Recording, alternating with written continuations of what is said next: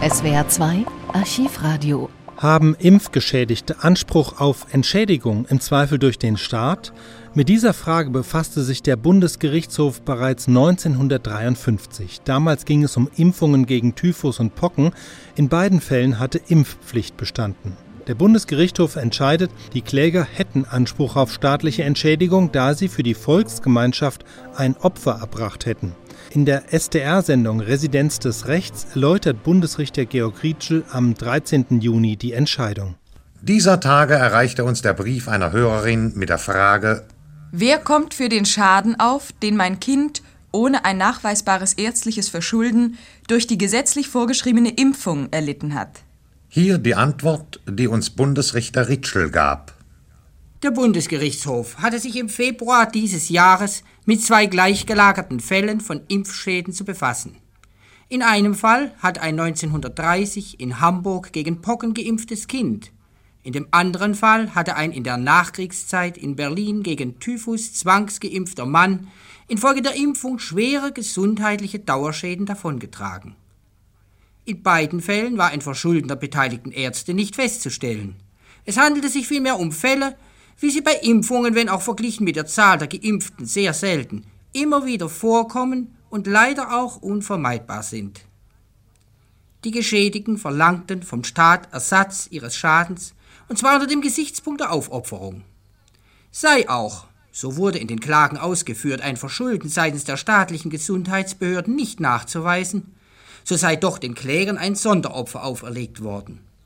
Wenn der Staat aber im Interesse der allgemeinen Volksgesundheit den Impfzwang in gewissen Fällen eingeführt habe, so sei er auch verpflichtet, denjenigen, die dadurch einen Schaden erleiden, diesen Schaden zu ersetzen.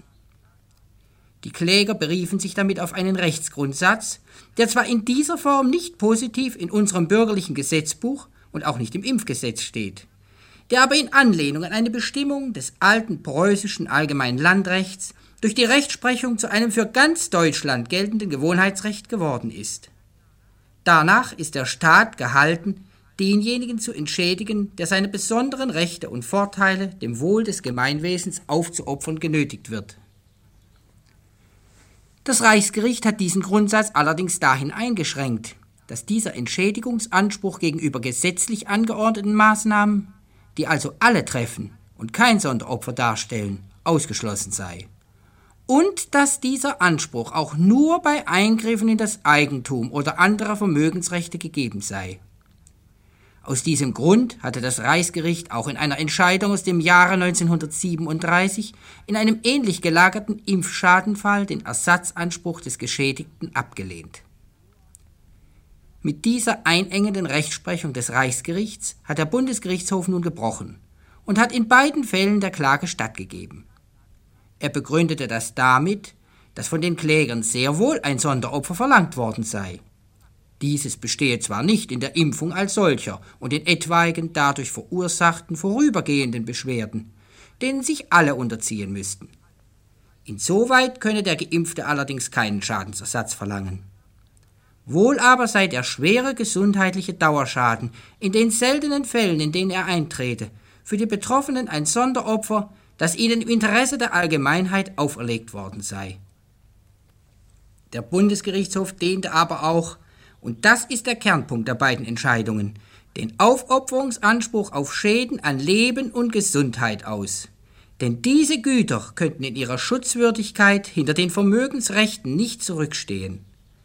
Deshalb müssten die, denen im Interesse der Allgemeinheit ein besonderes Opfer an ihrer Gesundheit auferlegt werde, mindestens ebenso entschädigt werden wie diejenigen, die dieses Opfer nur an ihrem Eigentum und Vermögen bringen müssen. Das entspreche auch dem Artikel 2 des Grundgesetzes, der das Leben und die körperliche Unversehrtheit des Menschen als verfassungsmäßig geschütztes Grundrecht ausdrücklich proklamiere. Den Segen der Schutzimpfungen Insbesondere der Pockenschutzimpfung wird niemand ernstlich bestreiten können. Tausende von Opfern an Leben und Gesundheit sind dadurch schon vermieden worden. Demgegenüber müssen die vorher nicht voraussehbaren Opfer Einzelner, so schwer sie auch für die Betroffenen sein mögen, in Kauf genommen werden.